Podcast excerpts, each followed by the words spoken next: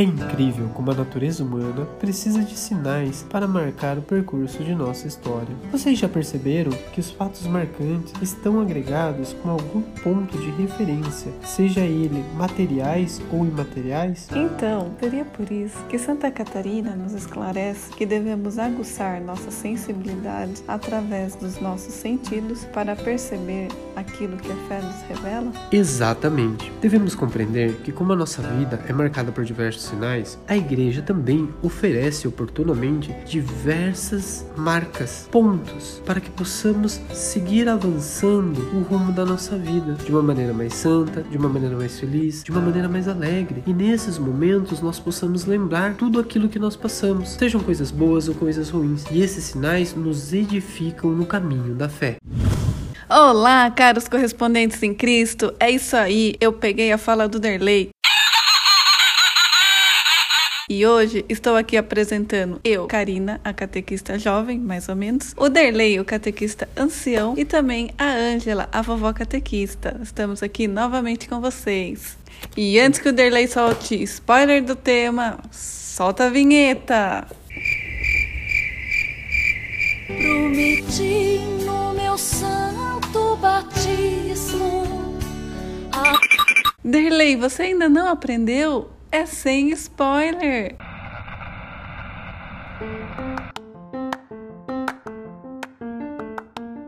Este é o podcast Catequese em Ação, onde discutimos assuntos catequéticos de maneira leve e bem-humorada.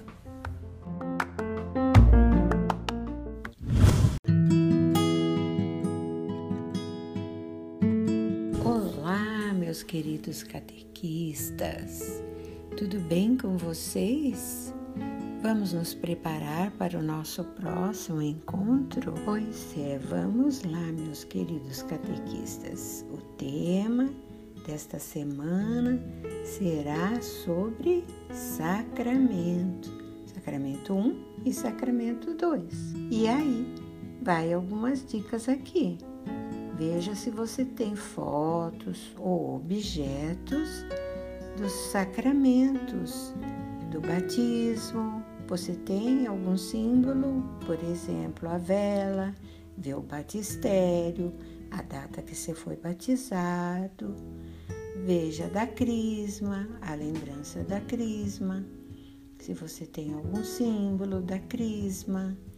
E também né, do sacramento da Eucaristia se você tem a lembrança da Eucaristia e mais detalhes de símbolos que você tenha, tipo fotos, né? alguma coisa nesse sentido. Vai lá no seu baú e desenterre tudo isso, que nós vamos conversar sobre isso tudo. Quando eu ouço, lembro ou falo de sacramentos, imediatamente me vem à cabeça um farol. Há muito tempo ouvi isso do saudoso e falecido Dom Simão, bispo de Assis, que os sacramentos são um farol, cada um em uma ilha, nos guiando pela escuridão da noite. Mesmo de muito longe, ou por mais distante que esteja sua luz, ela nos encontra e nos guia, orientando para não batermos. E se tropeçar e cair, podemos nos recompor e seguir remando até mesmo nas tempestades. E como essas palavras fazem sentido, pois como precisamos de sinais para construir a nossa história, também precisamos de muitos pontos norteadores para nos ajudar permanentemente a continuar no encontro da graça. Refletindo, eu entendo que nós passamos diversas vezes por cada um desses faróis. Não é isso, Carininha? Pensando dessa forma, é isso mesmo. Mas percebo que na nossa catequese, muitas vezes, deixamos transparecer que o sacramento é apenas ou um início ou um término, sem uma continuidade, sem uma perseverança, sem mostrar que eles são guias para toda a vida do nosso catequizando. Olha, por um momento eu achei que você ia cantar aquela música, o começo, o meio, o fim.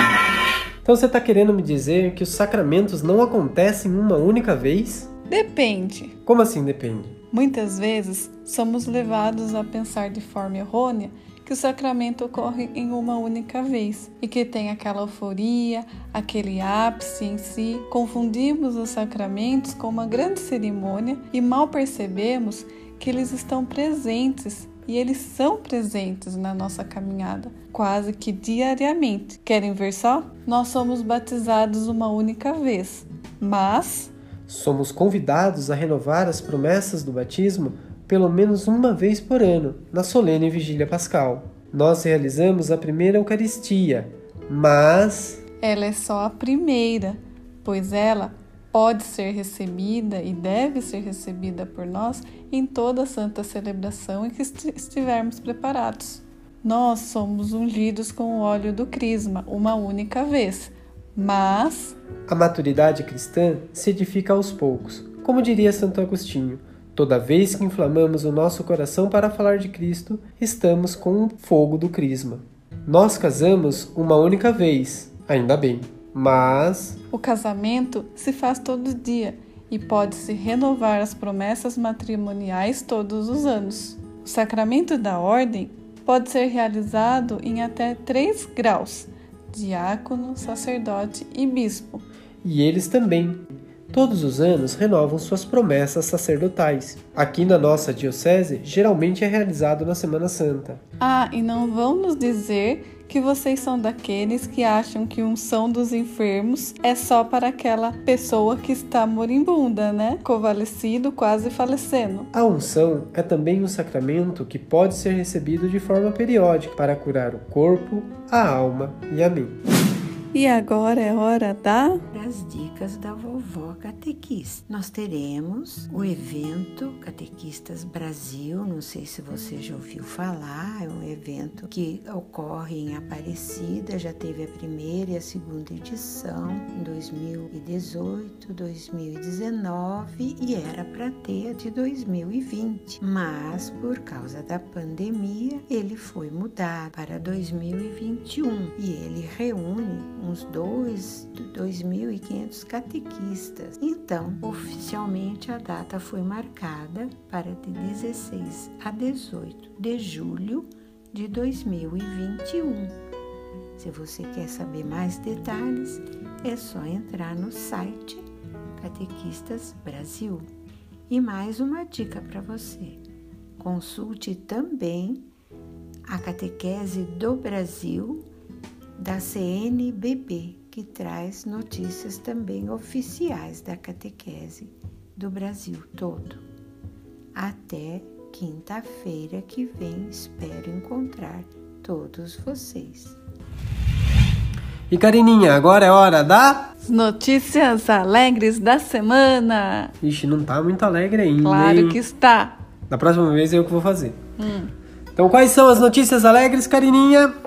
A primeira notícia eu destaco é a interação dos catequistas.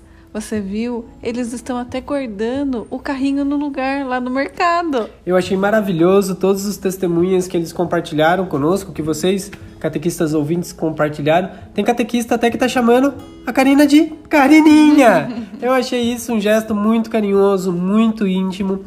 A relação de catequese, ela é exatamente isso, né? Nos aproximarmos um dos outros.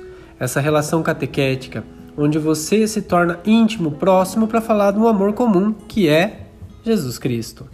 É o formar comunidades, né? E a segunda notícia alegre da semana é que o Dom Júlio divulgou o documento sobre a retomada dos sacramentos nesse segundo semestre. Exato, Carininha. Procure com seu pároco as orientações vindas da Arquidiocese. A terceira notícia alegre da semana é com você, Derley. Vocês viram que a gente tá meio perdido, né? Mas é que era para ela anunciar e eu comentar. Que a terceira... Você já esqueceu? Você se emocionou e chorou ontem? Ah, sim.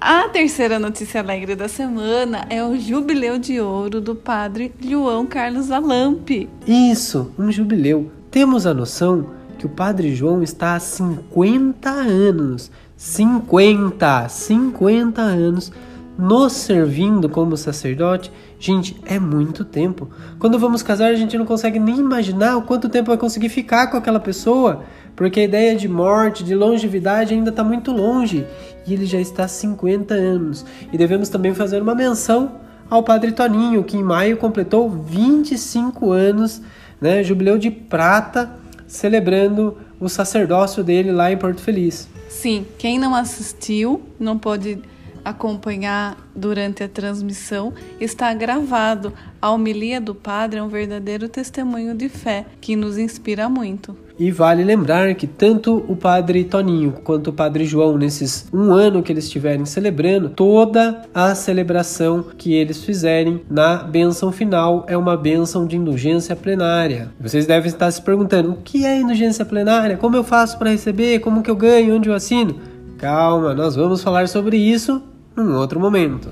E a última notícia alegre da semana, e para mim é muito alegre, porque no dia 3 de outubro entre o dia do Santo Anjo, que é no dia 2, e no dia 4, que é o dia de São Francisco de Assis, o Papa Francisco, eu até me arrepio em falar, novamente vai à Itália lançar a sua terceira encíclica falando sobre a igualdade entre os irmãos na era social. Né? É um tema bem abrangente, bem legal. Sim, já estou ansiosa para ver todo esse conteúdo do Papa Francisco. Pessoal, espero que estejam gostando. Ficamos por aqui. Até quinta-feira. Fiquem com Deus. Até!